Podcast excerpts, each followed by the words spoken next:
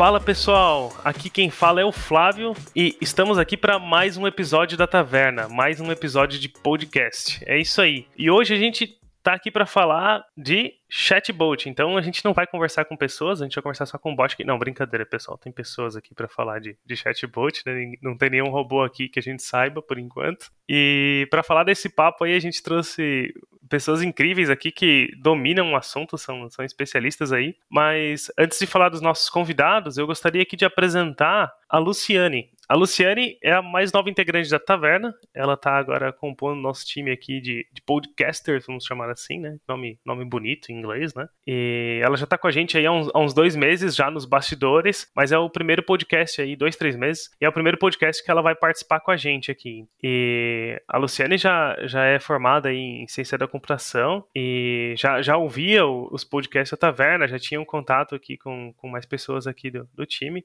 Hoje ela trabalha aí com, com Bitcoin né, software engineer. Quer se apresentar um pouco mais aí, Luciane? Fala, galera. Muito prazer. Obrigado, Flávio. É, basicamente é isso que você falou. Então, eu sou a Luciane Tedesco, é, sou desenvolvedora back-end. Eu era fã da Taverna, agora estou aqui fazendo parte. Me juntei à, Taverna. E é isso. Era, ela foi promovida de, de cliente a é. atendente. Isso mesmo. cliente a atendente. Muito bom a gente começar a usar esses termos né, nas redes.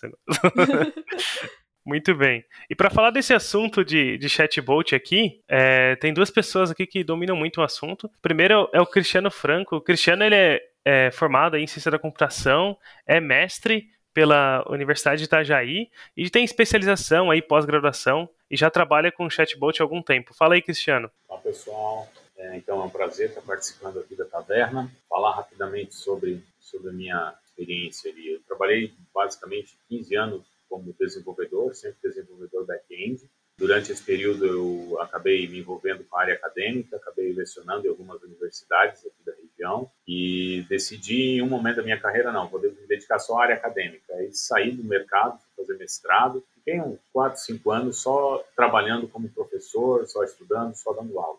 Depois de um tempo resolvi voltar para o mercado e aí acabei voltando para Senior Sistemas, trabalhei na Senior Sistemas como pesquisador e agora, faz praticamente dois anos, eu estou na Ering.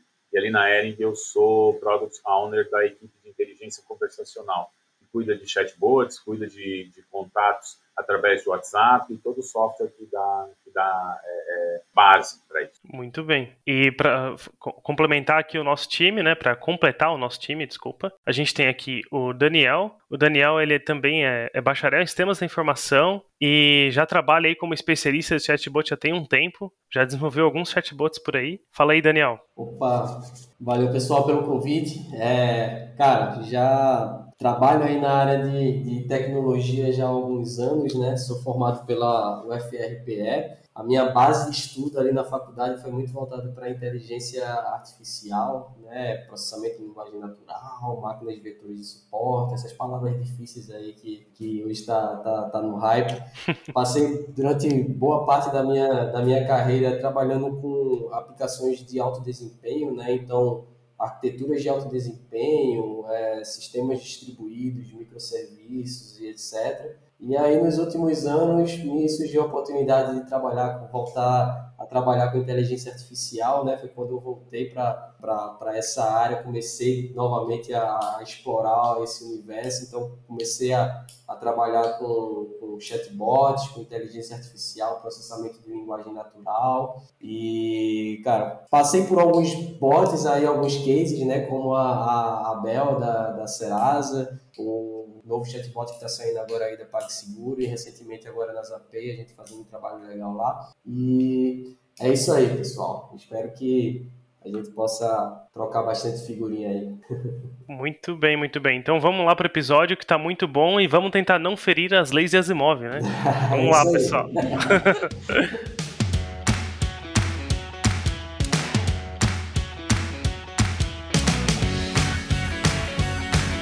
Muito bem, então, vamos começar aqui o nosso episódio sobre chatbot.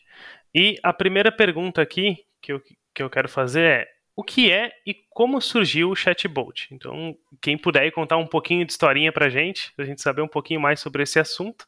É, Cristiano, se quiser começar falando. Então tá, beleza. Primeiramente, é, boa tarde, bom dia ou boa noite, eu não sei qual é o horário que o vai ouvir. Mas, é, então, falando um pouquinho sobre o surgimento, o que é um chatbot, né? Um chatbot, ele é um software, ele é um programa de computador que ele procura imitar é, o comportamento que um ser humano teria em uma conversa. Essa é uma definição formal dele, né? Mas assim, com o passar do tempo e dependendo da finalidade do chatbot que você está criando, é, ele precisa te responder, obviamente, mas ele não precisa mais é, imitar um ser humano, né?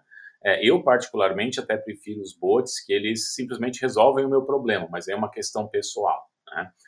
É, com relação ao surgimento, né? A, a primeira menção a, a, a, um software que fizesse isso, ela foi feita por Alan Turing, aquele matemático britânico da Segunda Guerra Mundial, né? É, tem aquele filme famoso lá, eu acho que é o Jogo da Imitação, até esses tempos estava no Netflix, e o jogo conta um pouquinho sobre a história dele como matemático e como é, criptógrafo, que, onde ele auxiliou os aliados a, a, descriptografar as mensagens da Enigma e tal. Mas é, ele ficou famoso também por conta da, é, da, da teoria dele, que ele, o teste de Turing, o que ele dizia? Ele dizia assim, olha, um computador ele vai conseguir ser inteligente quando ele conseguir enganar é, um interlocutor, fazendo com que esse interlocutor pense que esse computador é um ser humano. Então, o teste de Turing ele dizia o seguinte: olha, eu coloco uma pessoa de um lado de um muro e do outro lado de um muro, uma parede, enfim, eu tenho um computador e uma pessoa. É, o interlocutor, que é quem está do outro lado do muro, não deve conseguir diferenciar entre o computador e a pessoa. É, a, a teoria do Turing é que um computador ele ia ser considerado inteligente quando ele conseguisse fazer é, resolver esse problema ou enganar esse interlocutor, né? Tem várias, é, várias objeções a esse teste de Turing, né? Se você procurar no Google, pode procurar em português até objeções ao teste de Turing, você ver que tem várias, várias pessoas, várias, várias pessoas importantes da, computa da computação que não concordam com essa, essa, esse enunciado dele. Mas, assim, do meu conhecimento, essa foi a primeira vez que, que se ouviu falar de chatbot, embora nem era esse o nome, né? Mas a ideia de ter um software que emulasse uma pessoa respondendo a perguntas é basicamente o conceito de chatbot, né? Essa foi a primeira menção e a primeira vez que ela foi implementado, é, eu até fui atrás dessa informação por conta de trabalhar com chatbot já há algum tempo, né? Foi no MIT um chatbot chamado Elisa, que ele, ele respondia as perguntas com base em palavras-chave e regras. Então era basicamente um monte de fiels e trazia uma resposta de acordo com o que o, a pessoa que estava conversando com ele falava. Aí é mais ou menos isso daí. É legal, né? Porque esse teste de Turing hoje, ele, inclusive, ele, ele fornece mecanismos para que você possa aplicar técnicas durante o processo de construção de, construção de chatbots atualmente, né? Técnicas como o mágico de Oz, por exemplo, que um ser humano, dois seres humanos, né, se comunicam ali e aí cada um é, simula, né? Um simula a máquina como se fosse o, o, o bot conversando, né? E o outro vai simular a persona do próprio ser humano. E é, é legal nos processos que a, que a gente utiliza hoje em dia ver essa, essa, essa simulação, né? Esse tipo de, de cenário acontecendo. E é, e é legal também, até pegando um gancho aqui com o que o Cristiano falou, é, tem um livro bem antigo que é chamado I, Robot, né, que ele é um livro que cria é, basicamente as, as regras de como que os robôs é, devem se comportar, né, que são aquelas três regras bases ali de ah, o robô não pode ferir um ser humano, ele deve obedecer às ordens dos seres humanos, exceto nos casos que tais ordens contrariem né, a, a primeira lei lá, e que o robô ele deve sempre se proteger a sua própria existência, desde que isso não entre em conflito com as duas leis anteriores, né? Então, é, a, a, a, gente vê que a base né, da, da, da, programação em si, não só de chatbot, mas a base da criação das inteligências artificiais, das inteligências que a gente utiliza hoje na maioria dos nossos dispositivos, elas caminham muito ainda aderente a essa, a essa, a essa linha de, de raciocínio, né? de você estar sempre provocando a máquina ali a ter ações é, parecidas com as ações humanas, né, as reações dos bots parecidas com as reações humanas. Eu concordo com o Cristiano de que tipo eu prefiro aqueles bots que resolvem, né, o, o, o seu problema ao invés de ficar trocando papo com você ali, né? Eu acho que é, é você fazer um chatbot para ficar trocando papo acaba acaba muitas vezes não consegue, né, é, é, é resolver de fato o problema do usuário, né? E a gente vem com aquela, aquela pegada de, cara, bots humanizados, né? Bots humanizados com bots humanos, né? Tem uma diferençazinha aí no, no, nos termos que acaba mudando um pouco. A gente trazer uma experiência humanizada para um bot é diferente de a gente pensar no bot de uma maneira humana, né? Que é o, o, o que muitas vezes a gente acaba percebendo né, e pegando no, no, no, dia a dia. E a gente trabalhando ali com uma construção de bots acaba se deparando muito com essas situações. É, essas são as, as leis de Asimov, né? Que você citou, que são, são bem famosas em, em filmes, qualquer filme que envolve robô, né? Exato. Essas leis são bem, bem famosas aí, principalmente essa de que o robô não pode ferir humanos, né? E coisas assim. É, e nesse ponto também, né, do, do chatbot, ele não ele não tentar, né, ser tão humanizado, né? Ele, ele resolveu o problema. Eu não sei, né, a opinião de todas as pessoas, mas eu também prefiro esse modelo, né, que ele ele resolve o que ele tem que resolver, né, em vez de ficar ali conversando. Até porque às vezes ele, ele se perde muito nos contextos, assim, né? E não consegue atingir o, o objetivo, né? É, mas tem, assim, né? Tem chatbots que eu, que eu já ouvi, assim, que são mais focados para isso, né? Para ter uma conversação, assim, né? Até eu lembro que bem antigamente tinha aquele RoboEd, né? Que ele é, você conversava e ele te ensinava, te conscientizava sobre energia elétrica e outras é, questões ambientais também, como gás e coisas assim. E já era um, um bot mais para conversação mesmo. É isso, tem, é, já tem tecnologias hoje que exploram essa parte contextual, né? De você, ah, em determinado trecho da conversa a pessoa fala manga e aí o bot entender que manga ali, naquele contexto, está sendo relacionado à fruta e não à, à manga da camisa, né? Sim. Você consegue já trabalhar algumas tecnologias em cima disso para conseguir diferenciar isso e trazer uma experiência mais voltada para a resolução do problema do que trazer de fato um, um, um comportamento humano ali. Eu acho que a grande questão está na, na, na, na, frustração que você que, que gera quando você não consegue executar aquilo que você deseja, né? Você não consegue atingir o seu uhum. objetivo. Muitas vezes os bots eles acabam se perdendo aí, né? A gente quer adicionar sempre novas features, nova inteligência artificial e tal, e acaba saindo um pouco ali do, do, do, do, do foco. E aí você, para conseguir trazer o usuário de volta ali para o um objetivo inicial, é, é acaba até ficando um pouco mais difícil, por assim dizer. Eu sempre digo que o, o bot ele tem que é, acabar com a conversa o mais rápido possível. Né? Exato. Quanto menos tempo ele ficar em contato com outro ser humano, menor é a probabilidade dele cometer um erro. Né? Exato. E aí tem umas coisas bem simples assim que a gente acaba fazendo. Né? Tem vários exemplos mais complexos, mas por exemplo, se, digamos que você diga para o, o bot te, te dê um bom dia, né? Bom dia. É, e aí você, bom dia, como você vai? E aí o, o, o, o ser humano que está do outro lado, ele vai contar uma história para você. Ah, eu não estou muito bem porque minha mãe está doente, meu pai está... Então, é, a gente tem que evitar esse tipo de coisa, né? Para realmente, como o Daniel falou ali, não fazer o bot perder o, o contexto e não fazer ele viajar muito, né? A ideia é ele resolver problema, né? Na, na época da Sênior, a gente tinha algumas histórias do pessoal que entrava em contato com a Sara, que era o bot lá, contava histórias tristes, né? A gente lançou um bot de social. E o pessoal às vezes conversava com o bot, eu não sei daí se não por, por não perceber ou não saber que era um assistente virtual, ou então realmente porque estava com vontade de desabafar para alguém. O pessoal contava histórias tristes assim para o bot, histórias longas, e aí o bot acaba se perdendo e não consegue cumprir o objetivo dele, né? Que é, na verdade, normalmente resolver um problema que o cara tem ali. Por exemplo, no caso, sei lá, da, da Sênior, é ver uma folha de pagamento, no caso da Ering, ver o status do pedido e assim por diante.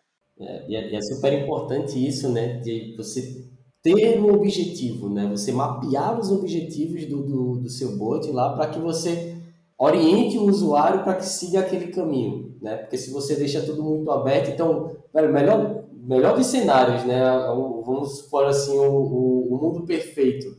São perguntas de sim ou não, né? Você conseguir guiar o usuário através de perguntas de sim ou não, nossa, você é, é, é diminui bastante o escopo ali, né? E você consegue guiar melhor a, o usuário sem que saia tanto assim do, do, do contexto para que o objetivo ele seja atingido ali o mais rápido possível, né? Como o Cristiano falou, quantos menos, quanto menos passos, melhor. Você trouxe um ponto agora, Daniel, que né, já que a gente está falando sobre o que é um, um, chatbot, né? Tem, por exemplo, eu sei que é, a Caixa Econômica, né, eles têm um chat no WhatsApp que você chama ali pelo aplicativo, ele abre no WhatsApp e ele sempre te responde, tipo, ah, escolha uma das opções, né?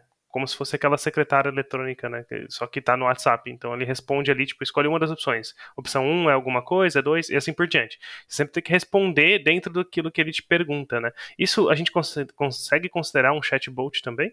De certa forma, sim, mas é um chatbot mais resumido, né? A, a, normalmente você classifica os, os bots, esses chatbots ali, em níveis. É, existem níveis primários onde você não aplica inteligência artificial, que são chatbots baseados em regras, né? Tipo, ó, árvores de decisão, onde você já coloca algumas opções é, já pré-determinadas ali, o usuário não tem a chance de sair daquele, daquele, daquelas opções pré-estabelecidas para ele. Já nos, nos chatbots mais, mais recentes, né, os que estão saindo agora aí na nova geração, você já vai um pouco mais além disso. Você ah, dá as opções, é bom que você dê as opções, mas que você não é, é, prenda o usuário aquilo ali, para que você exista a possibilidade dele mudar o fluxo, né? Perguntar alguma coisa aí, aí você entra com o artifício da inteligência artificial para entender a digitação do usuário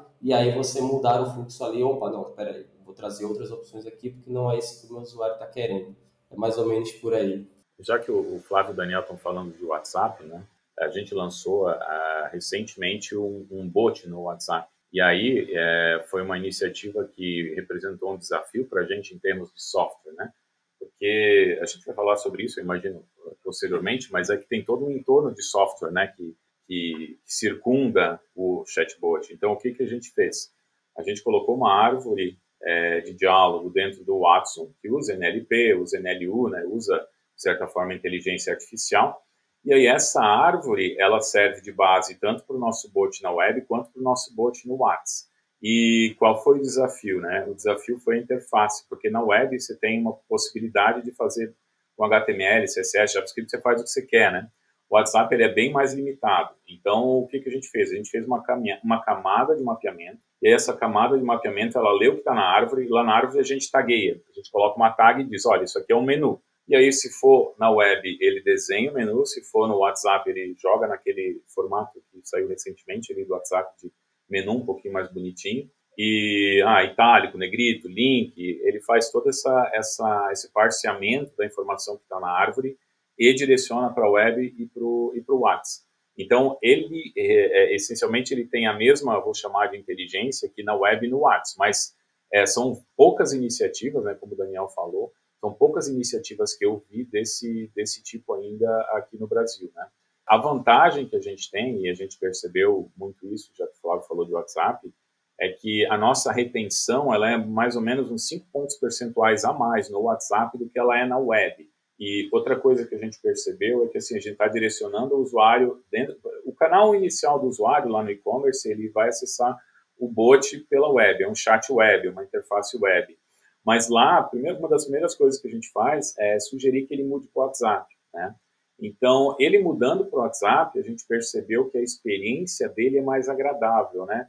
É, ele não precisa. Aí o que ele faz? Ele usa o WhatsApp no dia a dia. Então ele vai lá e procura o bot, fala com o bot normalmente. Então é importante você ter falado no, no WhatsApp, porque tem muitos que realmente não são bot, né, Flávio? Que é só, como o Daniel falou, é pergunta e resposta é, com base em, em, nenhuma inteligência praticamente, um conjunto de regras só. Mas tem outros que acabam, acabam é, caindo um pouco mais nessa, nessa linha de, de IA. Assim.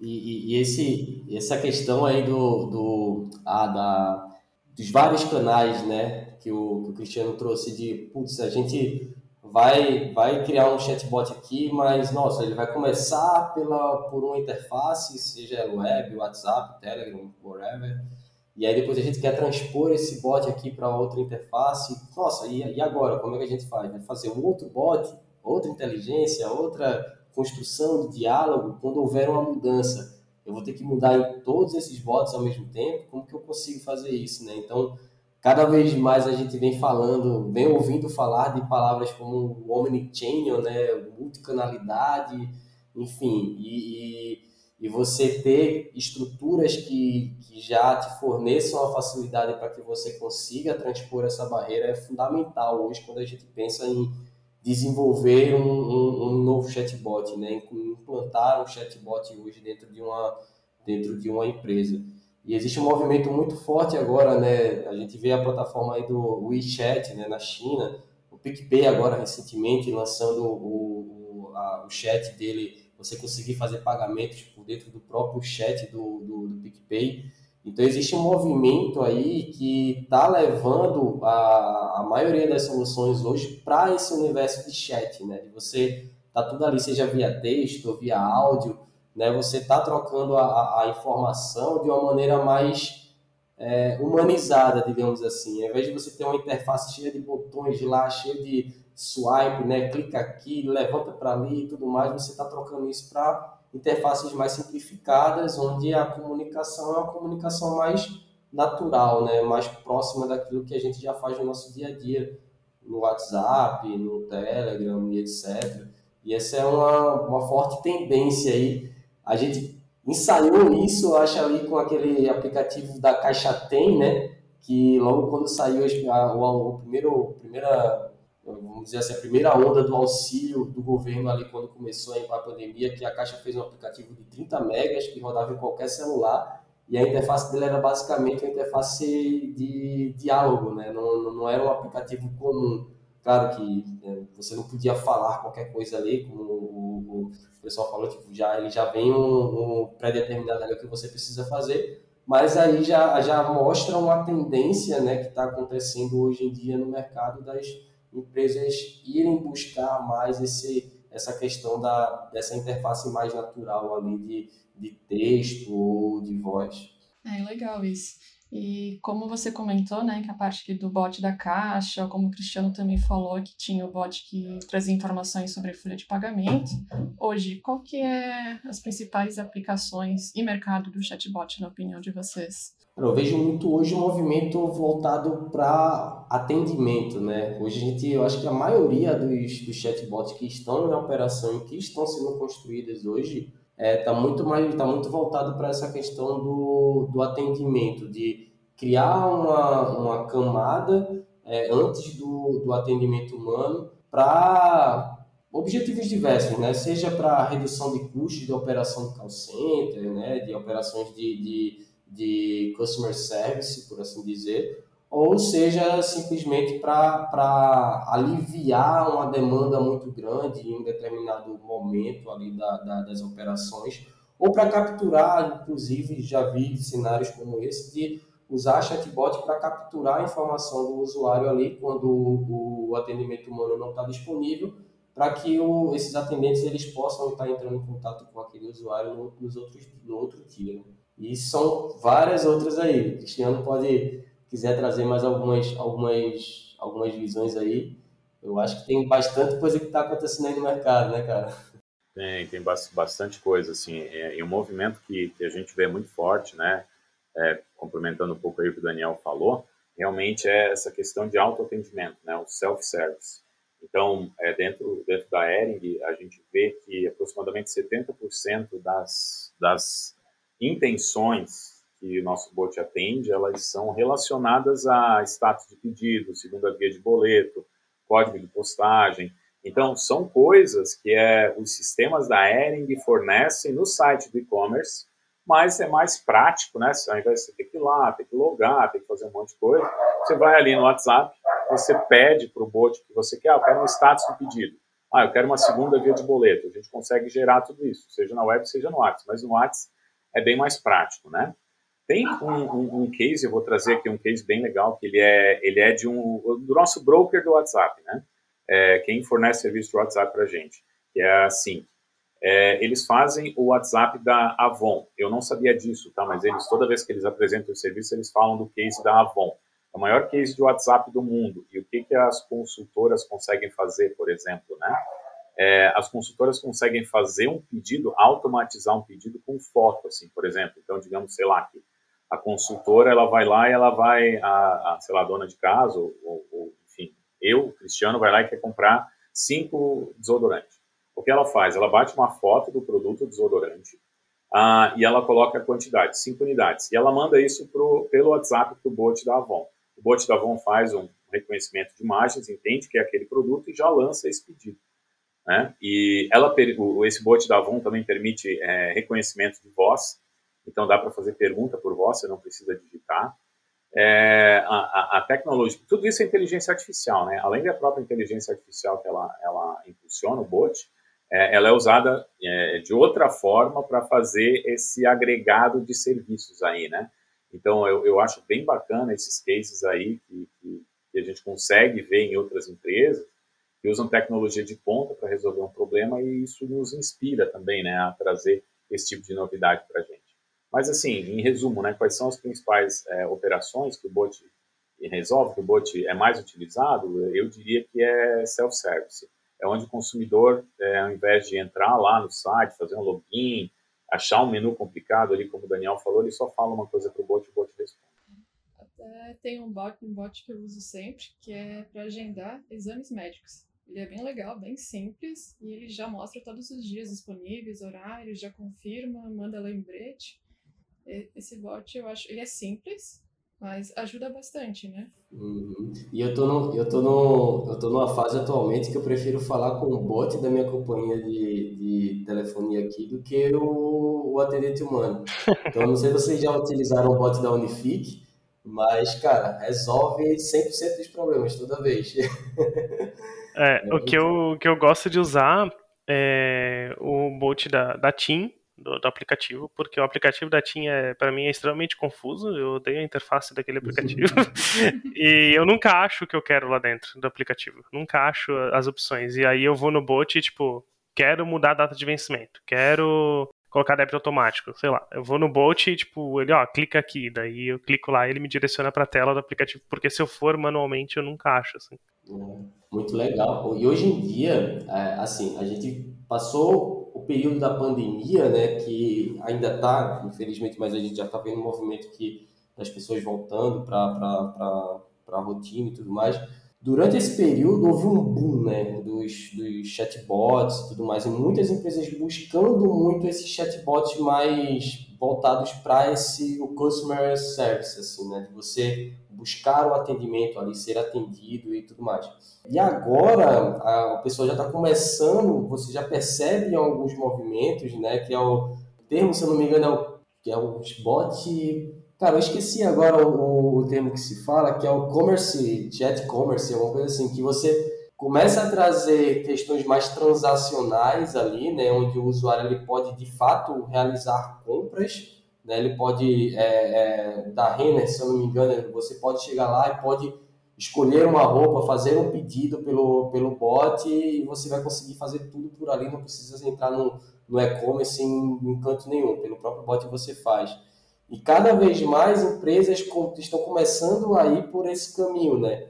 De transformar as suas soluções de chatbot em verdadeiros assistentes. Então você chega lá, fala com o bot, ele te guia né, para a solução lá que você está tá, tá querendo, mas além disso, ele, você vai poder transacionar através dele. Então, você fazer uma transferência no WhatsApp através de um chatbot, né, você é, pagar uma conta, né, um, um, débito, como é o caso da, da, da Bel lá no Serasa, você chega e consegue já gerar um boleto lá, pagar e resolver tudo pelo próprio WhatsApp, você não, não precisa entrar dentro do, da, da, da plataforma. Então, a gente vê que está começando esse movimento né, a acontecer, não tão forte como aconteceu durante a pandemia, das empresas se digitalizando e entrando muito profundamente dentro desse universo dos chatbots através de é, é, para resolver a questão do customer service, mas que já tem sim essa, esse, esse caminho aí já sendo traçado e algumas iniciativas bacanas que já estão acontecendo aí na, na, pelo Brasil e pelo mundo, né?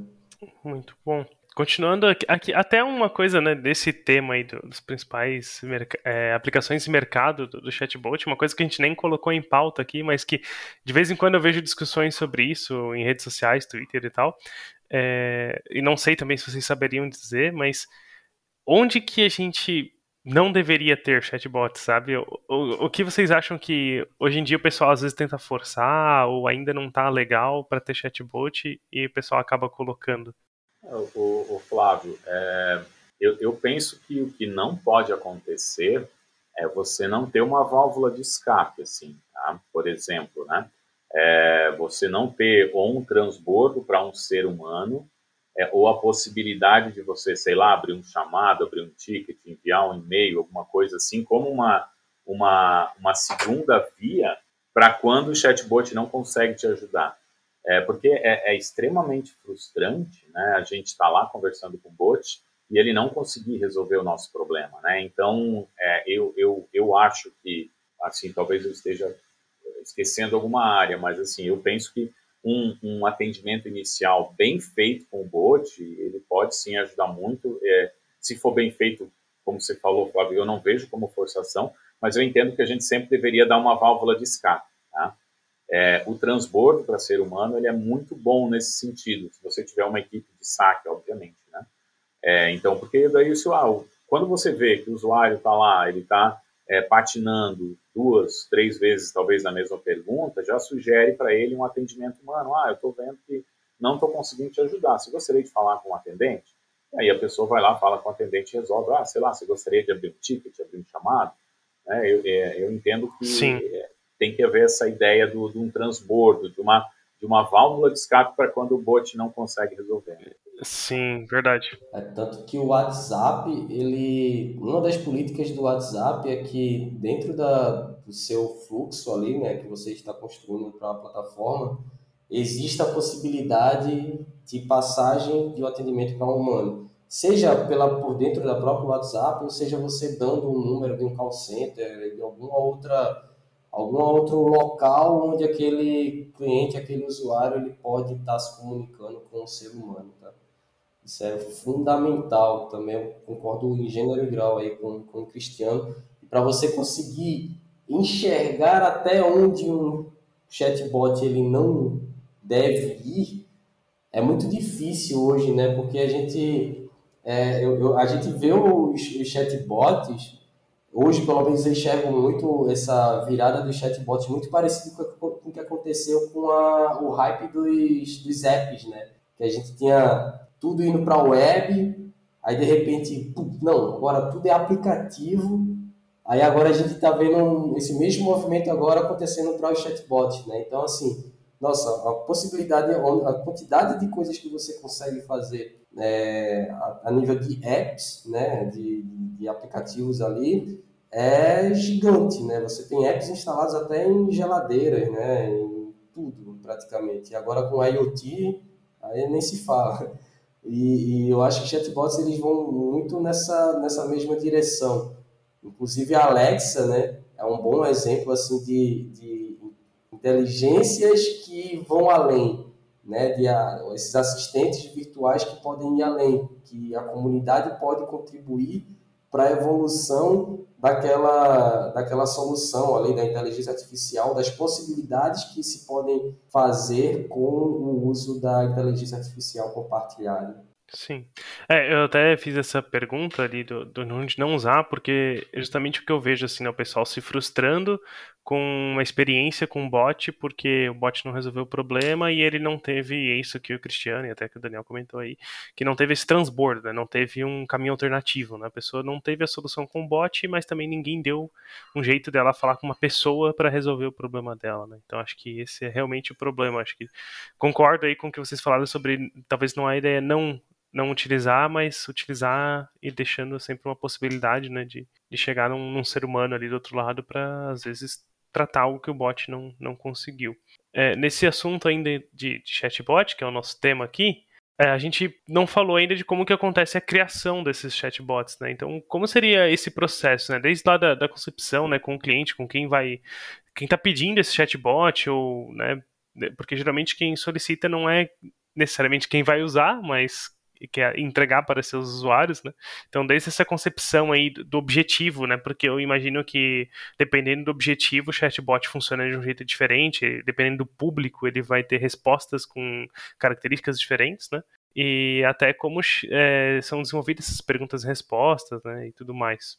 Eu vou trazer aqui um, um, um, um exemplo, né? Do que a gente teve no Serasa, por exemplo, do, da Bel a Bel ela nasceu, é, eu vou dizer assim, com o contrário do que normalmente acontece hoje no, no mercado, onde a, normalmente as demandas surgem, começam surgindo através de áreas de, consumer, né, tipo de atendimento ali e tudo mais.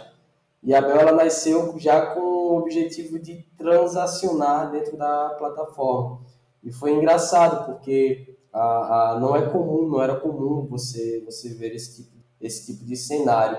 E a, o processo de criação da, da, da Bel ali, ela, ele foi muito orientado a entender a, ao, o domínio onde ela poderia atuar, né? Então, traçar primeiramente até onde o, as, as barreiras, as fronteiras, né, que o seu chatbot terá é fundamental para que você não viaje tanto, assim, não gaste muita energia desnecessária em coisas que talvez ninguém vai utilizar. Então, o processo de criação de um, de um chatbot ele é muito user-centric. Você tem que olhar muito pela perspectiva do usuário, entender qual é a necessidade que você está querendo resolver aqui, ali naquele momento e planejar, né, começar a criar o seu escopo de atuação ou desenhar é, uma matriz de diálogo ali, ou ensaiar alguns primeiros, os primeiros bloquinhos de, de diálogo ali,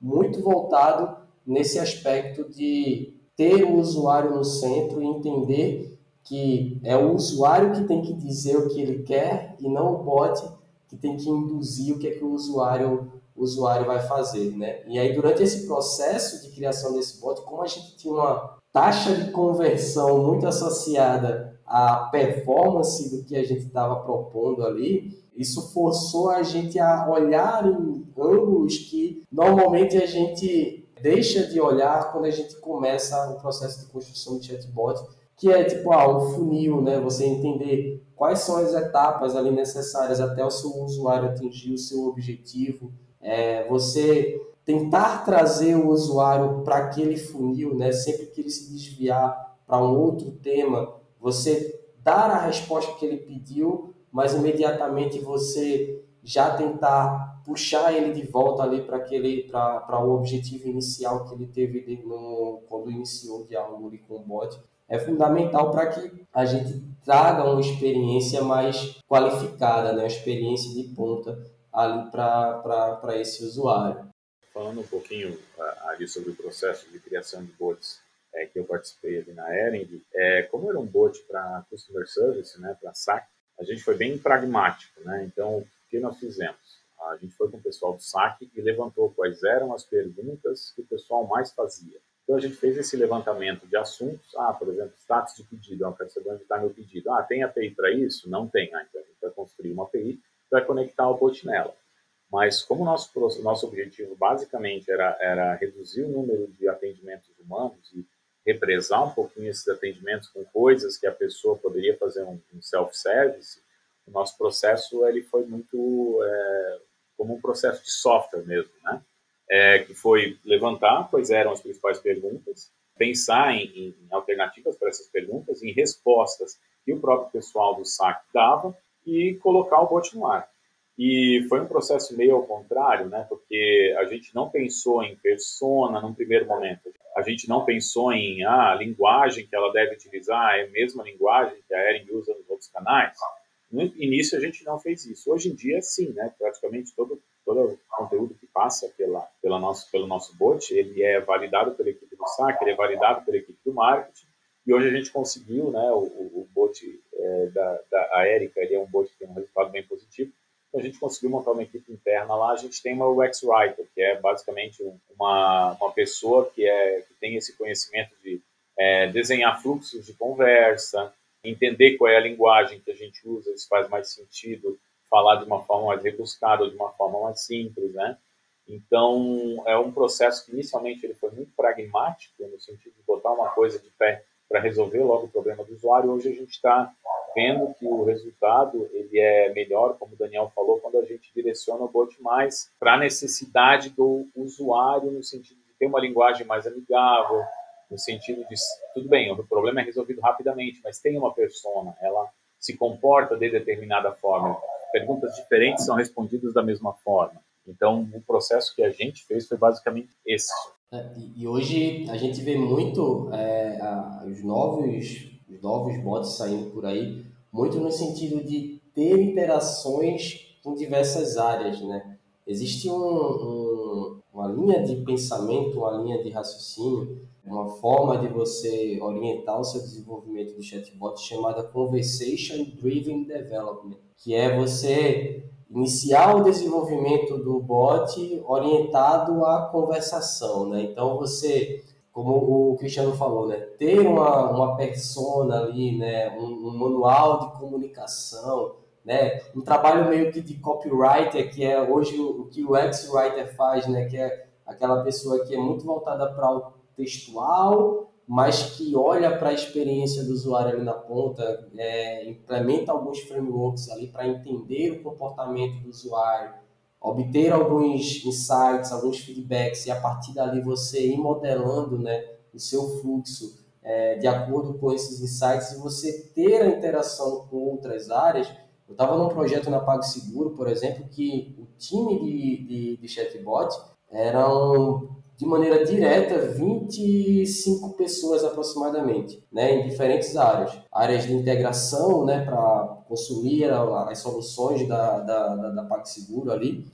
A área de voltada só para a experiência, que era um, era um, time com quatro pessoas, composto de quatro UX Writers ali só para ficar olhando para isso. E um outro time voltado para inteligência artificial, ciência de dados né, e curadoria mais técnica, curadoria de você olhar para o que está acontecendo ali, tirar dados daqui, eu acho super importante quando você está construindo é, é, é, um chatbot, você colocar dentro do seu processo de construção uma etapa onde você coleta os dados para que você possa orientar as suas decisões ali baseado nisso. E, e, cara, era muito difícil você conseguir colocar todo mundo ali para em comunhão, né, para conseguir fazer todo o processo girar. Mas quando você começa a identificar esses pontos, né, de atuação de cada um desses desses atores, por assim dizer, a solução na ponta ela sai bem bem robusta, né? Então você começa a, a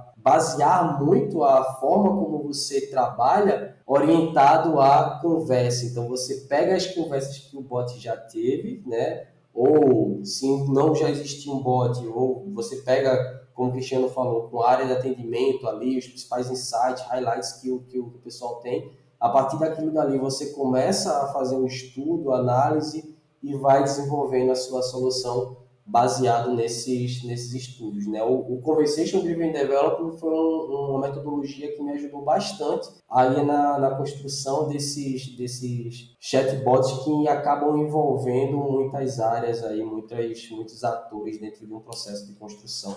Claro que isso é o, é o outro extremo, né? Existe um meio termo aí que são que é o que a gente normalmente vê, que são equipes mais reduzidas, né, é, é, que trabalham em cima é, de ferramentas que já consolidadas no mercado, como o IBM Watson, o Dialogflow, o, o Lewis da, da, Microsoft, que não exigem tanto, né, tanto esforço assim, porque boa parte da solução já está sendo entregue ali para você. Mas eu acho que, resumindo, né, a análise, você entender o problema, entender o domínio, o escopo do seu bot, desenvolver isso, colocar na rua o mais rápido possível para que você já consiga coletar alguns feedbacks ali do que os usuários estão falando com o seu chatbot e a partir desses feedbacks você melhorar a sua, a sua experiência, eu acho que esse para mim é o, o cenário assim, um cenário legal para o que a gente tem hoje de tecnologia à disposição. Uma, uma questão interessante e bem importante aí que o Daniel trouxe é a questão da curadoria, né?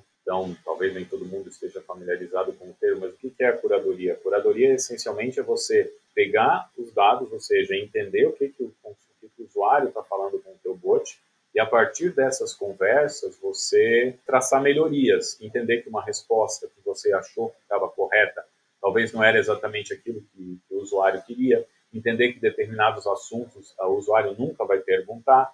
E assim, a única forma de você fazer isso eficientemente é direcionando o trabalho para os dados. Porque imagine, vamos supor aí um bot qualquer, você tenha, vamos, nem é muito grande isso, mas sei lá, mil contatos por dia, mil pessoas falando com o seu bot todo dia.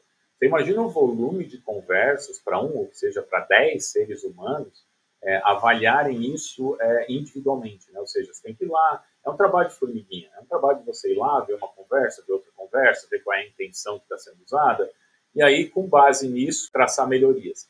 Então, é, é, é você direcionar esse trabalho para os dados, ou seja, pegar feedbacks, ter um dashboard bacana, usar a ciência de dados, é, é, ter um conjunto de métricas que sejam realmente relacionadas com melhoria, né, é essencial. É aquilo que o Daniel falou na pergunta que é você não gastar muito esforço com coisas que não vão te trazer retorno, né? Então, é a história do MVP, faz o mínimo e vai melhorando, vai ajustando, vai, vai sempre trazendo novidades. Então, o processo de curadoria, ele é essencial para que qualquer bot sobreviva, que qualquer bot consiga cumprir os, os objetivos dele. É, a gente deixar de querer adivinhar, né? O que é que o usuário vai querer, o que é que o usuário vai fazer e, de fato, deixar o usuário dizer para a gente o que é que ele, de fato, está querendo. E ainda falando sobre a parte de criação, quais são as linguagens, frameworks que são mais usados e também aonde que entra a IA nessa história? Eu vou falar, vou falar por mim, então, o que, o que eu já usei para criar a bot, né? Então, sempre tem um entorno de software, né? Que é basicamente você, é, de repente, capturar uma requisição. Quando eu, o primeiro bot que eu construí utilizando a IBM, é, na época a IBM não tinha uma forma de você é, chamar o web service diretamente dentro da IBM, né? Então, o Watson Assistant, que na época acho que tinha até outro nome, mas enfim, o Watson Assistant, que é a ferramenta de, de NLP da IBM, que a gente usa pra, usou para criar bots, ele não tinha uma forma de você criar, chamar o web service diretamente dentro dele. Então, o que, que a gente fazia? A gente construiu toda uma camada de software ali que, por exemplo, quando a gente falava, é, vou chutar aqui, folha de pagamento. Quando a gente falava folha de pagamento, o Watson reconhecia isso como a intenção folha de pagamento, e quando ela voltava para essa nossa camadinha de software, o que, que, a gente fazia? Dentro dela, fora do Watson, a gente chamava um web service, na época da CNU, lá e trazia esse resultado. Então, nessa época, o que, que a gente usava? É, Front-end era CSS, HTML, JavaScript. Back-end, para ser rápido, né, é, a gente usava Node. E como o motor de processamento de linguagem, a gente utilizou o, o Watson. Foram feitas experiências também com o Lewis e com o Dialogflow, né? Mas na época é, a IBM já tinha esse serviço em português há algum tempo. Foi o, foi o primeiro motor de chatbot a ficar em português. Foi o Bradesco que pagou, né? É, a tradução do, do NLP da IBM para o português foi paga pelo Bradesco, porque o Bradesco queria fazer a BIA. E depois veio, eu não sei dizer se veio o Google, se veio o Microsoft antes, né?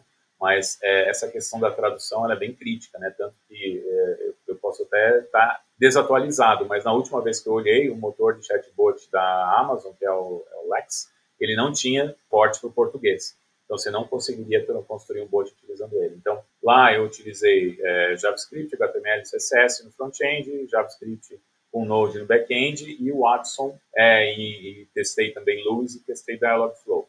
É, na Ering, é, a gente usa no front-end uma ferramenta da Zendesk, que é basicamente HTML, CSS, JavaScript, mas a gente não tem acesso direto a ela. É, o nosso back-end ele é todo em Node também, e a ferramenta de NLP a gente usa pronta, a gente usa da, da IBM. Legal. Esse, esse lance da Amazon, da, do, do Lex lá, né, de ser português, foi uma das maiores frustrações que eu tive, assim, porque na, na época do Serasa a gente era muito AWS, né, então a gente usava, explorava muitos recursos de Lambda, né, de, é, é, o DynamoDB lá e etc. E, e, nossa, e o Alex tem uma o, o, integração nativa com todos esses recursos da, da, da nuvem na AWS. E a gente não conseguiu utilizar, putz, nossa, caramba.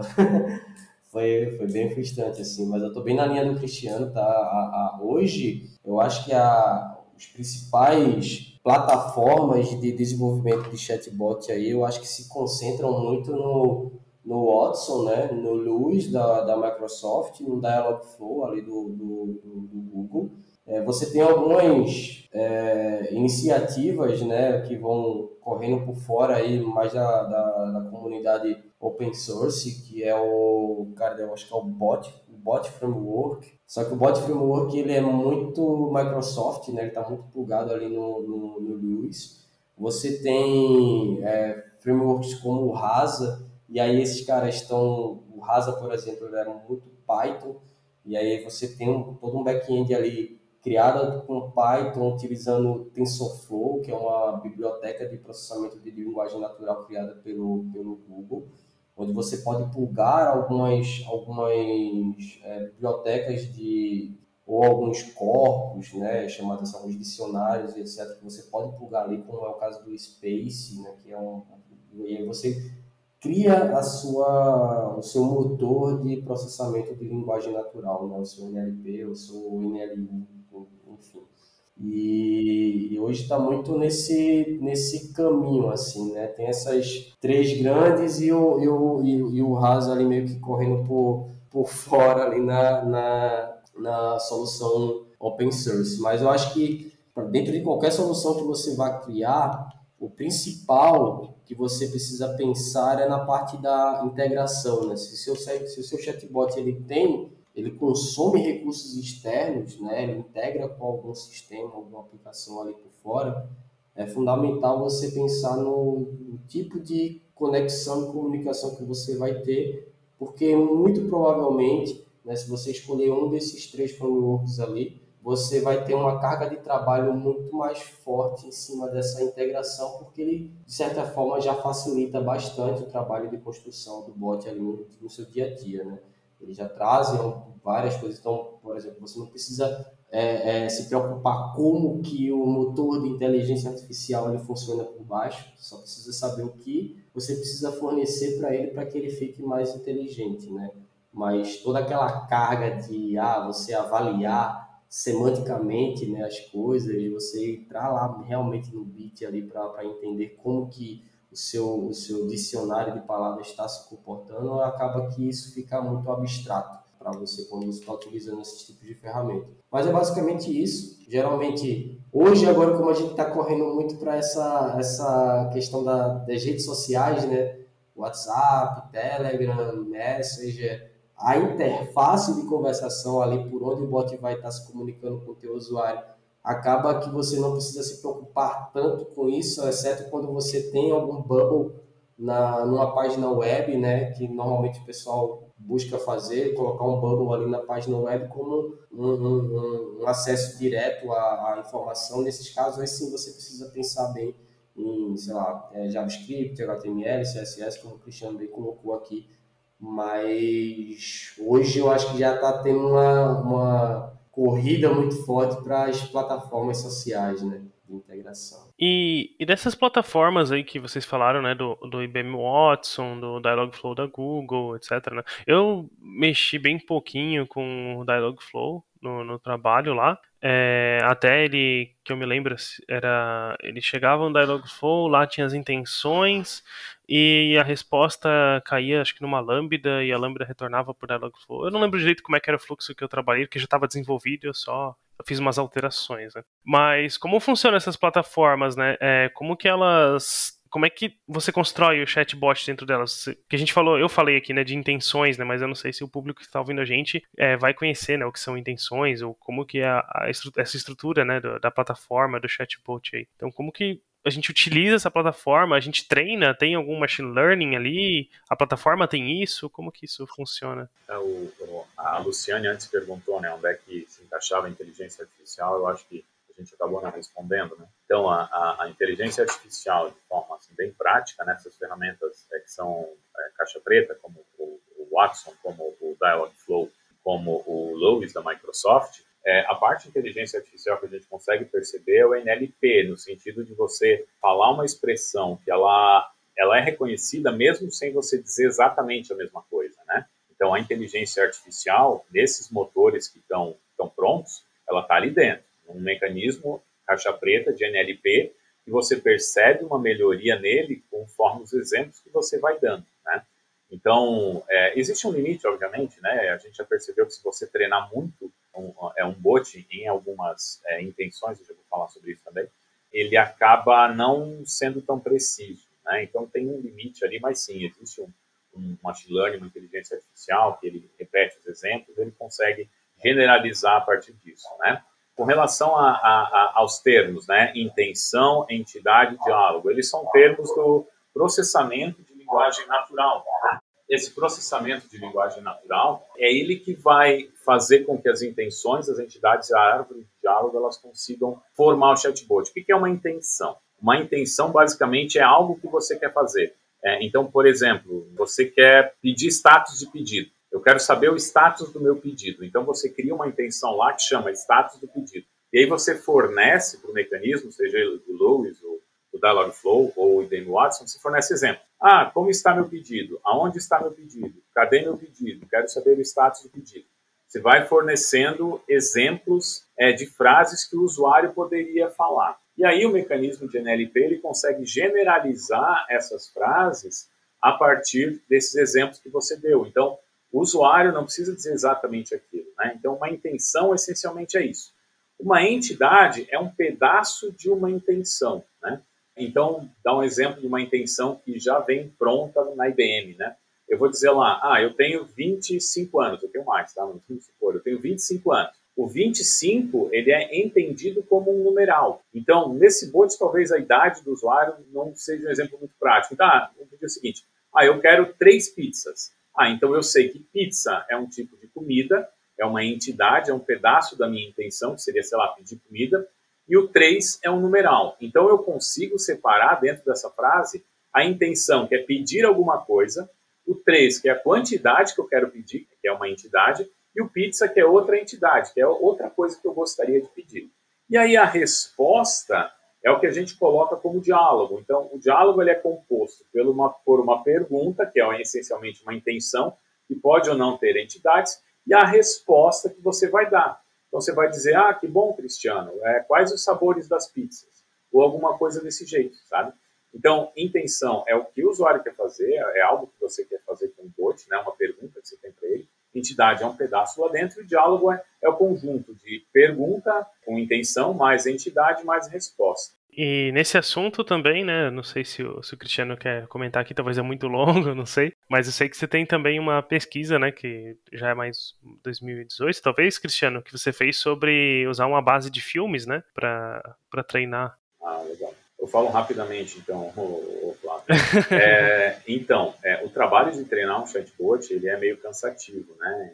Pode corroborar minha resposta depois, mas vamos lá. Suponha que é um bot que responde 80 perguntas do usuário, né? E essas 80, 80 é, assuntos diferentes, 80 intenções. Cada uma dessas intenções tem que ter em torno de 10, 12, 15 frases para treinamento. E cada uma delas tem que ter uma resposta, né? Então, é, quando a gente começou a trabalhar com isso lá na Sênior e saiu o e-social, a Sênior queria construir um bot para o e-social. E a gente começou a olhar, meu Deus, olha quantas, quantas entidades, quantas intenções, quanta coisa a gente tem que cadastrar. Então, trabalhava na, na, no departamento de pesquisa aplicada lá e, na época, é, eu estava fazendo um curso de Deep Learning na Udacity. E lá tinha um post de um cara falando sobre um bot que ele construiu usando Deep Learning. Então, na época, né, hoje em dia você já tem modelos de linguagem treinados assim que você poderia usar tranquilamente, mas na época não existia. Então, o que, que eu fiz? Né? É, eu baixei uma base de dados de filmes, eu não vou lembrar o nome agora da universidade, mas era uma base que tinha 250 mil diálogos de filmes. E aí eu criei uma, uma rede neural uma, uma rede neural profunda. É, eu tenho isso, é, material e tal, mas eu não lembro de cabeça agora exatamente a arquitetura da rede. Eu sei que tinha 256 camadas, cada uma com 128 neurônios e tal. E o que, que eu fiz? É, eu larguei esses textos e comecei a treinar essa rede neural. Comecei a treinar essa rede neural. É, e assim, é, é um negócio que foi muito legal e, e assim, eu até fiquei meio assustado. É que você percebia que depois de um tempo, assim, eu testei a rede com duas horas, né? Eu sou meio ansioso. E a, o resultado foi horrível, foi ruim. A rede não falava nada. Aí depois eu testei o resultado com 24 horas. A rede já conseguia responder algumas coisas. Depois eu testei com três dias, quatro dias, cinco dias. Com cinco dias, eu percebi que ela até conseguia manter um contexto, assim. O resultado até foi bacana, no sentido de que ela entendia que eu estava tentando falar com ela e ela conseguia responder perguntas que, respostas que faziam sentido de acordo com a pergunta. Mas qual é o problema? Né? Uma rede neural, é, na época principalmente, hoje em dia a gente tem o Explainable Machine Learning, né? mas na época principalmente era uma caixa preta, então você não entendia por que, que a rede se comportava daquele jeito. E, por exemplo, uma das conversas, provavelmente pego de um script de filme, né? tinha vários filmes, tinha Indiana Jones, Star Wars, Pulp Fiction, tinha, enfim, 250 mil diálogos, né? Então, numa das conversas que eu tive com o Bot, ele disse que ele queria me matar. né? Eu pensei, meu Deus, que é Skynet aqui? Quebrou a primeira lei de Asimov já. É, é, bem nessa. Então, é, como, como pesquisa científica, assim, o trabalho foi bem bacana, teve bastante repercussão, né? mas como um produto para colocar no mercado não dava, é, a gente tinha vários problemas na época. O primeiro é que não existia uma base de conhecimento bonitinha com as perguntas e respostas do e-social. Isso não existia, hoje existe, tá? Na época não existia. E, e, outra questão é que a, a gente não conseguiria prever a resposta dele. Então, não necessariamente você vai perguntar para um bot que foi treinado com ah, a cor da grama é verde, a cor da grama é verde. Se você perguntar para ele qual é a cor da grama, não necessariamente ele vai te responder que é verde. A gente perde um pouco, perdia, né? Hoje em dia, eu confesso que eu ando um pouco afastado dessas tecnologias, até por conta de, é, de, de, de ter uma, uma abordagem mais pragmática para a criação dos bots, né? Mas na época a gente não podia usar essa tecnologia para botar num produto para o cliente, porque a gente não conseguiria controlar é, a resposta desse cliente. Né? Mas é, hoje em dia a gente já tem modelos treinados, GPT-3, tem o próprio BERT, tem vários modelos ali que a gente poderia, e eu tenho lá no meu backlog, lá no Gira, para fazer alguns experimentos, né, a hora que, a, que as demandas acalmarem um pouquinho, e tentar fazer uns experimentos com esses modelos de linguagem mais novos, né? Porque imagine como seria fácil, é, é, como facilitaria o treinamento se pudesse é, largar um monte de PDF lá no diretório e mandar o bot aprender o conteúdo daquilo, né? Seria maravilhoso. Hoje, infelizmente, ainda não é assim, né? Quem sabe no futuro a gente chegue. Mas a, o objetivo do trabalho era esse, era realmente você largar um monte de texto lá para ele, ele aprender aquele conteúdo, você perguntar sobre aquele conteúdo, ele conseguir responder. Né? E a gente conseguiu uma certa, um certo resultado positivo, mas não era exatamente aquilo que a gente esperava. E é, e é, e é bacana isso, né? Porque eu acho que hoje, talvez o, o principal problema que a gente enfrenta quando você está construindo intenções, né, entidades lá para que a gente possa estar tá montando o nosso diálogo, tá justamente você conseguir duas coisas, né? Primeiro, equilibrar as suas amostras, né? Existe um, um efeito que, que acontece quando você treina demais né, o seu bot em um determinado, em um determinado tema que é chamado overfitting, né, que é quando ele fica muito especialista em algo que acaba que ele fica burro em várias outras coisas. Né? Então você fica dizendo para o bot sempre a, a mesma coisa ali, e aí ele sempre vai, para ele, a realidade vai ser sempre aquela dali que ele está é, é, sobrecarregado, digamos assim. Então ele acontece que ele erra muito coisas do quais ele não estava conseguindo generalizar. E aí você precisa tem, tem existe esse desafio de você conseguir equilibrar as amostras que você apresenta para o seu motor de inteligência artificial, isso qualquer um, seja o Watson, o Lewis, ou o Dialogflow, ou o Rasa, TensorFlow, whatever, é, é, você conseguir equilibrar essas amostras aí para que o seu bot ele consiga generalizar de uma maneira eficiente, né? para que ele tenha um alto grau de, de assertividade. E o outro desafio também é você tratar a linguagem informal. Né? Então, a gente quando a gente pensa em modelos né, de linguagem já meio que prontos, como é o caso do, do BERT, o Space, outros modelos que estão aí no mercado hoje, é, ele, a maioria desses modelos eles são treinados com linguagens formais, são artigos do Wikipedia que foram pegos ou notícias né, que, que são utilizados ali para alimentar essa, essa, esse corpus, né, esse modelo. E só que a gente sabe que quando a gente está lidando ali com o usuário na ponta, Muitas vezes o pessoal vai errar a digitação, né? vai, vai colocar uns, as abreviações ali, as gírias, né? o regionalismo também é um outro tema muito, muito forte, e aí acaba que esses modelos não são tão bem eficientes nesse sentido, né? E aí que entra também a questão da análise, né, para que você possa entender essas nuances, essas diferenças e preparar a sua a sua inteligência artificial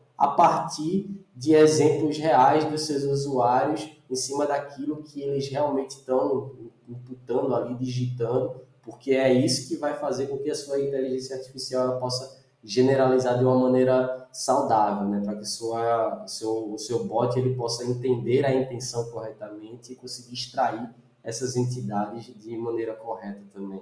Sim, muito bom. E para quem está ouvindo a gente aqui e quiser entender um pouco mais sobre isso que o Cristiano e o Daniel falaram, da, das, da inteligência artificial e também da parte ali que o Cristiano comentou sobre ser uma caixa preta, a gente tem um episódio na taverna sobre machine learning, que já está gravado, está disponível. E nesse episódio a gente explora um pouquinho desses assuntos também. Então, se tiver quiser um entendimento mais aprofundado disso, acho que dá para seguir nesse episódio.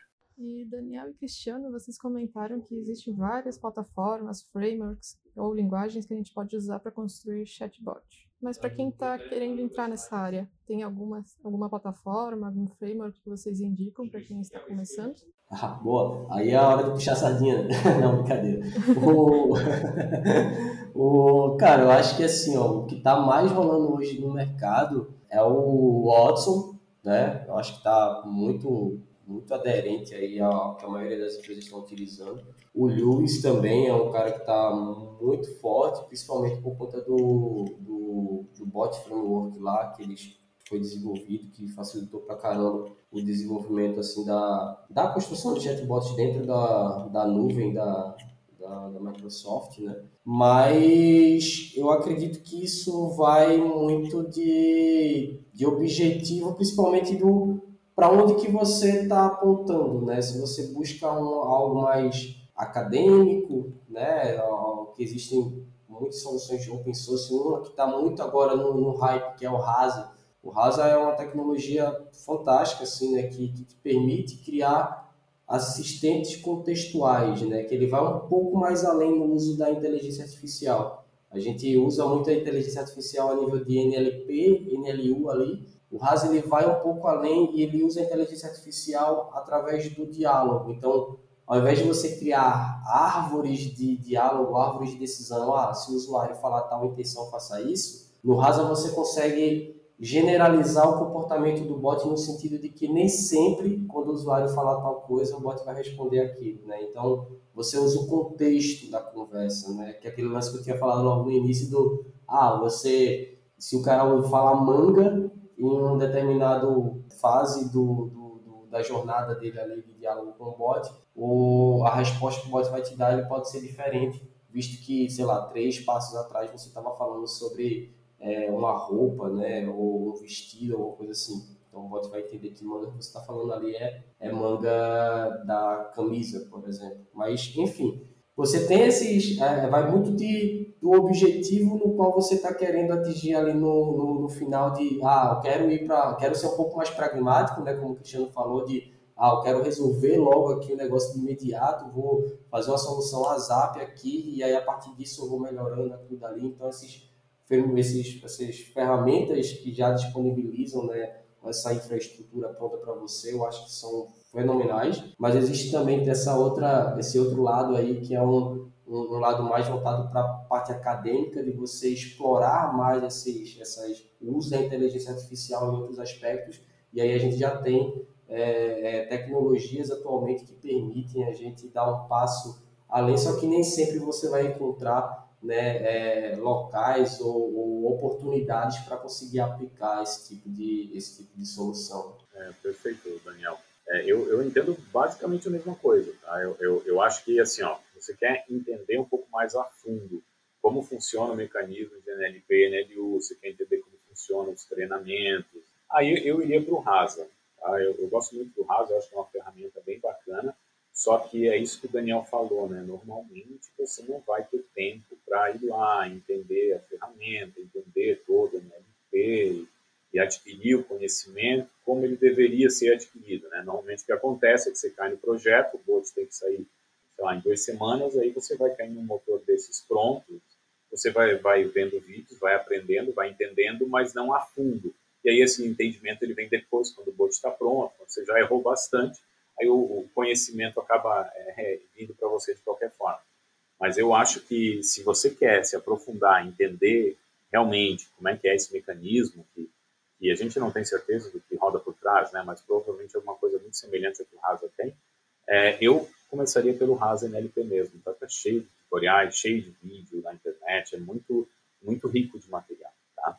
E assim, se você quer, não, quero só construir um bot, eu acho que você está bem servido em qualquer uma das três plataformas. Né? É, faz algum tempo eu fiz um teste com os motores de NLP, assim, para entender qual deles estava é, era o melhor, mas na prática, na prática, eles são muito parecidos. Tanto o Watson, nos testes que eu fiz, ele ganhou um pouquinho, assim, mas não muito. Ele é um pouco melhor do que o, o Lewis e o Dialogflow, mas qualquer dessas configurações aí que o Daniel falou, seja o Watson, seja o GCP com Dialogflow, seja o bot framework com Lewis, você está bem servido e vai sair, vai construir, conseguir construir um bot sem, sem problema nenhum. Não, é, não é tão complexo assim construir. O complexo é fazer ele atender o usuário, isso é mais complexo, mas construir um bot realmente é, é relativamente simples. Acho que hoje está mais, tá mais em você entender a forma como você vai construir, né? entender os, esses conceitos de identidade, intenções, etc. E entender como que você consegue perceber pela ótica do usuário para você conseguir construir um bot que realmente resolva um problema do que de fato desenvolver. Né? Essas ferramentas elas vieram muito com esse, com esse intuito de tirar essa, criar essa abstração, né? tirar essa camada cognitiva aí da frente, né? essa, essa curva de aprendizado longa aí, para que as pessoas foquem realmente na, na solução do problema. É legal. Até falando em Rasa, eu vejo que tem bastante empresas que procuram profissionais, né, que dominam essa tecnologia. Então, então ela deve ser fácil e várias empresas usam, né? É, hoje já está tendo um movimento assim de empresas que estão buscando internalizar as soluções de chatbot por N fatores, né? Questão de custo né, da, da, da, construção ali, às vezes, dependendo do, do volume de informações que você tem sendo trafegadas pelo, pelo seu chatbot, às vezes faz sentido você internalizar, criar times específicos, exclusivos, que vão estar atuando dentro do, do, do seu chatbot, e aí por isso que está tendo muito esse movimento aí da, de, do Rasa, né, das empresas começando a, a, buscar mais isso e tal, só que o Rasa é como o Cristiano falou, é uma faca de dois gumes, né? Você tem um, um, um, um mecanismo muito poderoso ali a seu favor, mas que você precisa saber manipular, utilizar aquele mecanismo ali, porque senão você pode cair num, num, num abismo ali e dificilmente você vai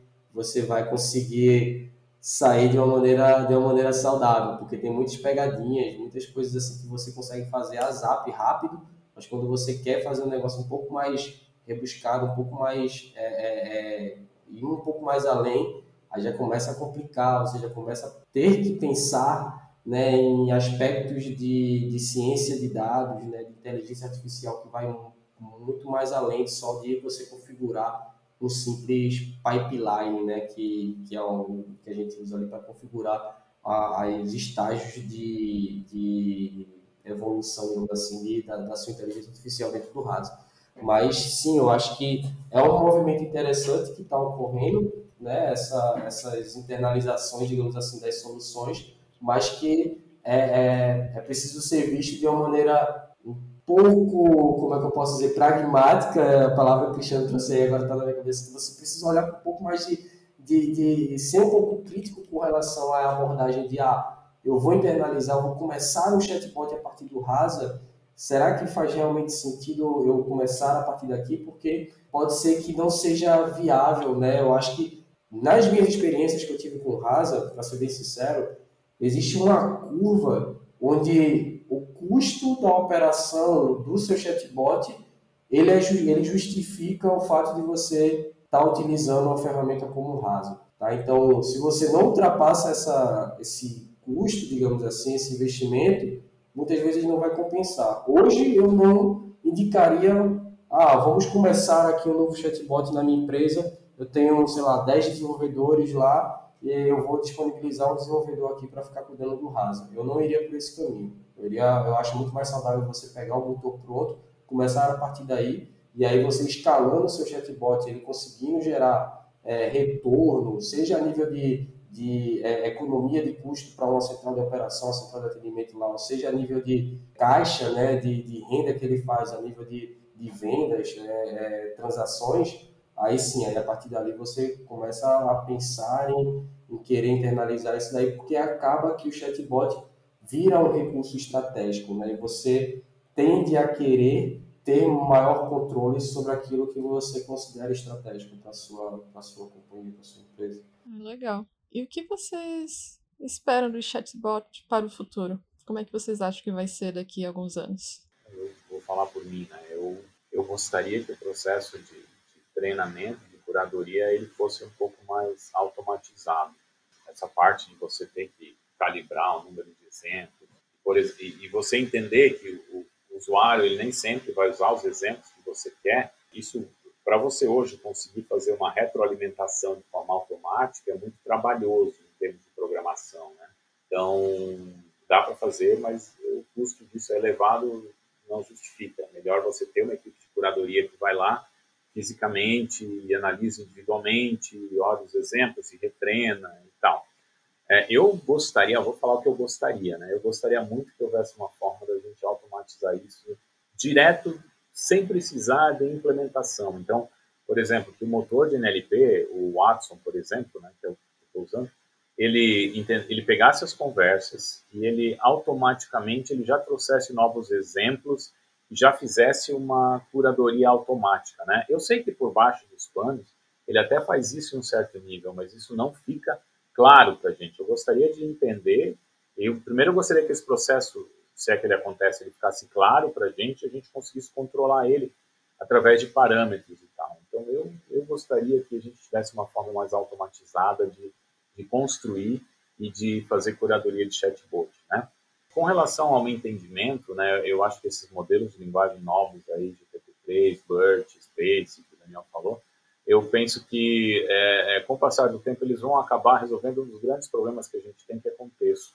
Então o usuário fala uma frase muito grande e lá dentro, no meio da frase, é que está a pergunta dele, né? É, e aí daqui a pouco, dois ou três, duas ou três é, interações depois da na conversa, ele se refere a alguma coisa que ele mencionou anteriormente. O bot hoje não faz nem ideia do que está acontecendo, né?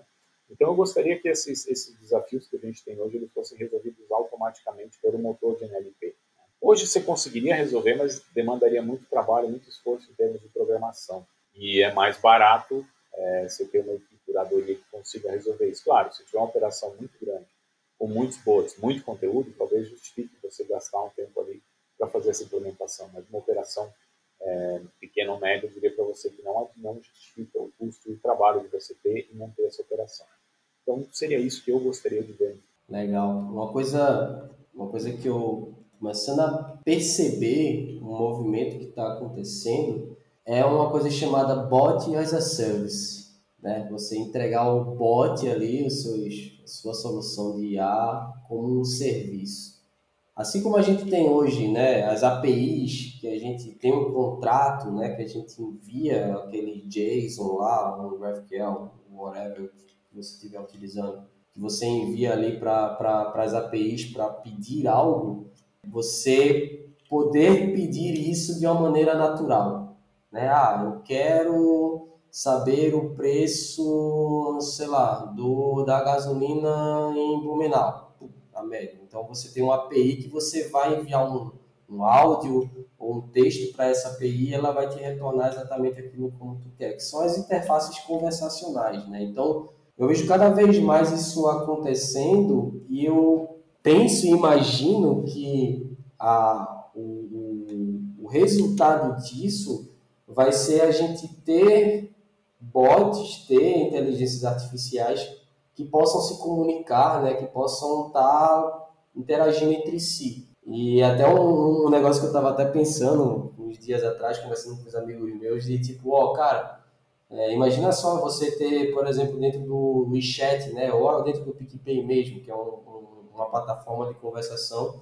Imagina que você está lá e de repente você quer pedir uma pizza, né, e você tem um bot do, do iFood já lá plugado ali dentro que vai entender aquela intenção e vai te, é, te dar opções de pizza lá. Ou então tu falar sobre, sei lá, uma dívida que tu tem e aí eu tenho uma inteligência artificial, sei lá, da, da Serasa, que está plugada ali dentro daquele negócio que oferecer é, uma solução de, de, de, pagamento de uma dívida lá. Então você ter ecossistemas, né, você ter é, plataformas que possibilitem isso, que de certa forma a Alexa já traz isso de, um, de, um, de uma certa forma, onde você vai plugando skills ali dentro da, da Alexa para que ela vá fazendo cada vez mais coisas ali.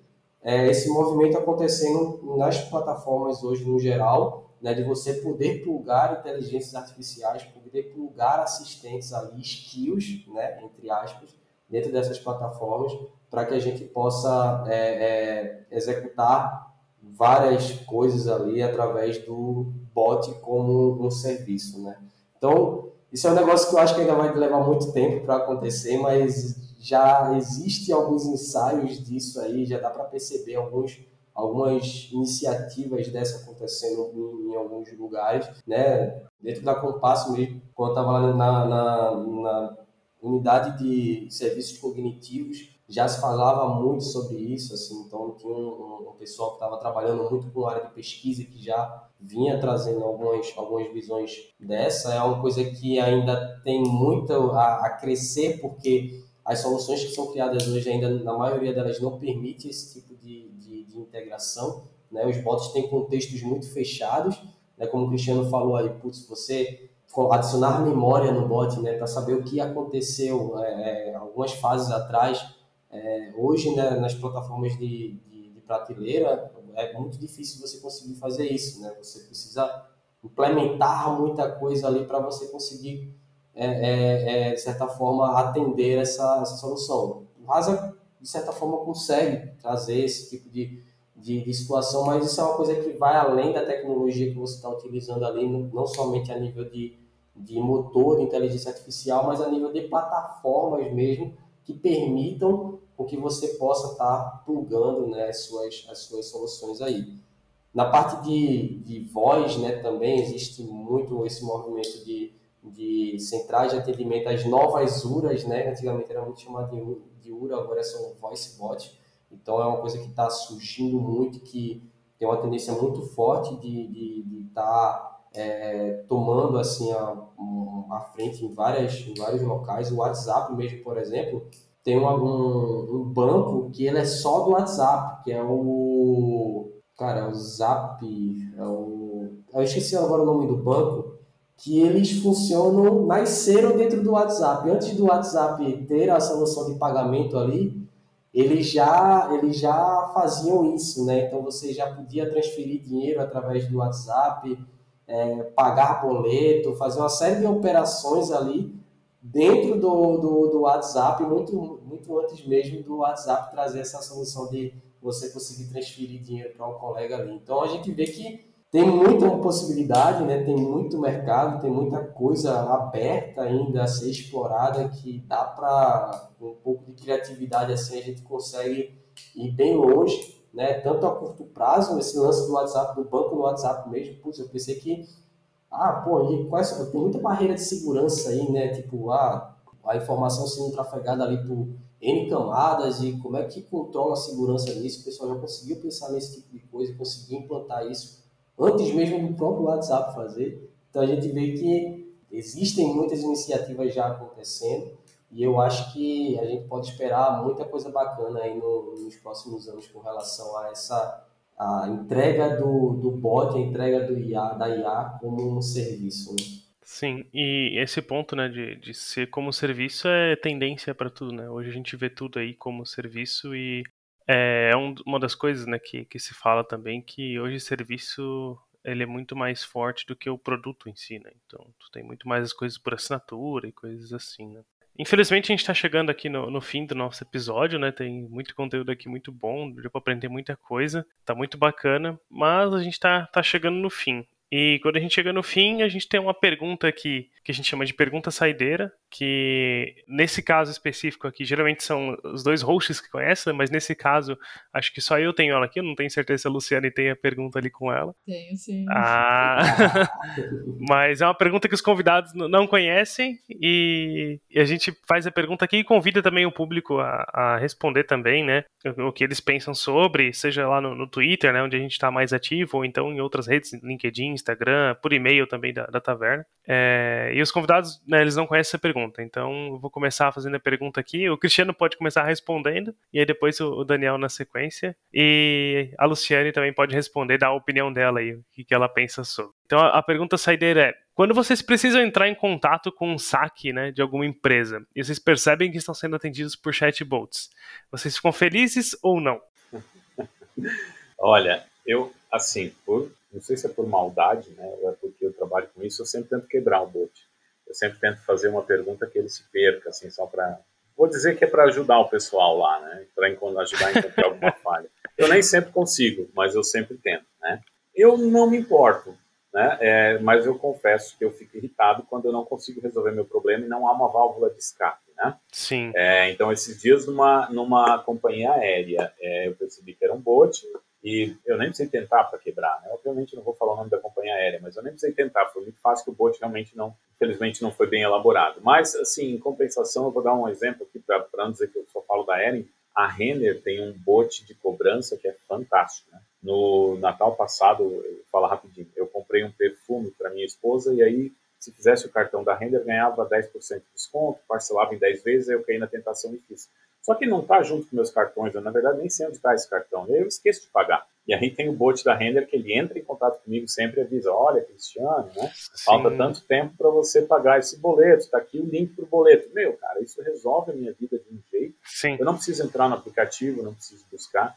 Então, assim, respondendo rapidamente, eu não me importo, mas quando eu não resolvo o meu problema e, e não tem uma válvula de escape, realmente eu fico bem frustrado. Até fazendo aqui um, um disclaimer rapidinho antes do Daniel comentar, essa parte, eu imagino que seja pelo WhatsApp, né, Cristiano, que ele te chama, né? Isso, não, perfeito, é, eu esqueci de falar. Ele manda uma notificação no WhatsApp. Pois é, essa, a, a minha esposa, ela trabalha com Customer Success, né, Customer Success, assim, atendimento ao cliente, e essa parte do, do WhatsApp, quando você tem uma empresa te chamando no WhatsApp, ela é bem burocrática, assim, o WhatsApp, ele tem muitos bloqueios para isso. Então, tipo, é muito mais fácil você conseguir, tipo, ter o seu bot interagindo com alguém no WhatsApp sendo ele passivo, né? Então, tipo, você entra em contato com o bot e ele te responde, mas para ele ser é, ativo, tipo, ele vir e te chamar no WhatsApp, a empresa ela tem que ter selo de certificado, de verificado no Facebook, Sim. tem várias burocracias assim para chegar lá. É, assim, até complementando Flávio, recentemente, não faz muito tempo, aproximadamente um mês ou dois, o Facebook ele está devagarinho afrouxando um pouco essas regras, tá? Então, por exemplo, o iFood já fez experiências em São Paulo de mandar coisa que não era permitida antes, que é, por exemplo, uma promoção. Hum. O iFood mandando para ti assim, ó, oh, Flávio, tá aqui, ó, se você entrar em contato através desse link, você vai ganhar é, 10% de desconto no teu próximo uhum. Coisas que até dois meses atrás eram completamente proibidas. Era spam, né? Spam, exatamente. E assim, ó, devagarinho, o Facebook já está liberando isso, tá? Então, é, como, é que você, como é que é o processo, né?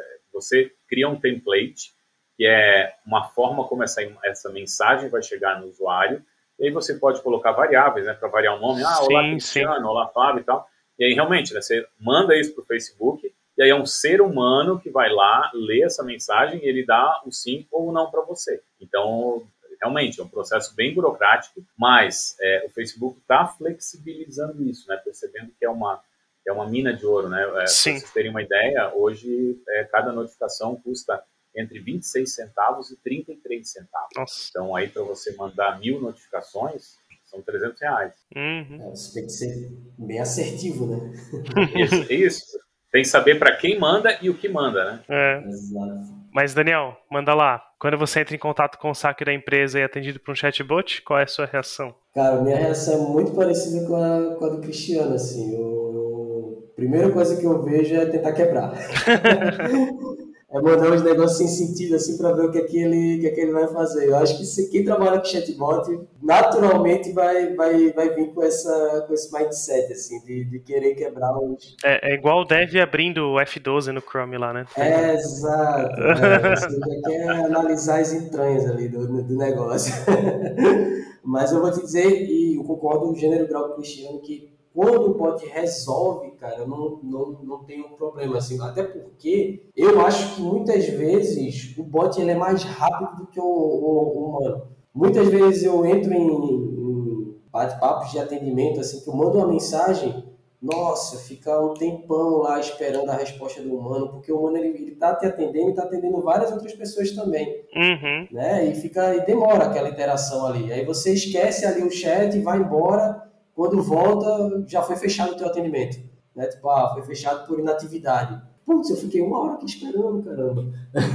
Sim. e, e, muitas vezes o bot, ele agiliza isso, né? Ele, quando ele, ele é assertivo, você, papum, poucas interações você já consegue resolver o seu problema ali e já sai satisfeito e, nossa, né? Não, não, não preciso é, levar isso para outra esfera ou procurar ou passar por essa burocracia toda ali para conseguir é, é, atingir o meu objetivo. Então, acho que é, esse aqui é o ponto, né? Se o bot é assertivo, é objetivo, resolve o problema, cara, tranquilidade total. Eu até prefiro, como eu falei, né? De, de ter o bot da Unifique que eu prefiro falar com ele do que ligar para atendimento, porque ele na hora já, já me diz o que é está acontecendo quando falta internet, ele já diz, ó, oh, sua região ali, não sei o que, está passando por problema e tal. Sim. E é simples, e que funciona.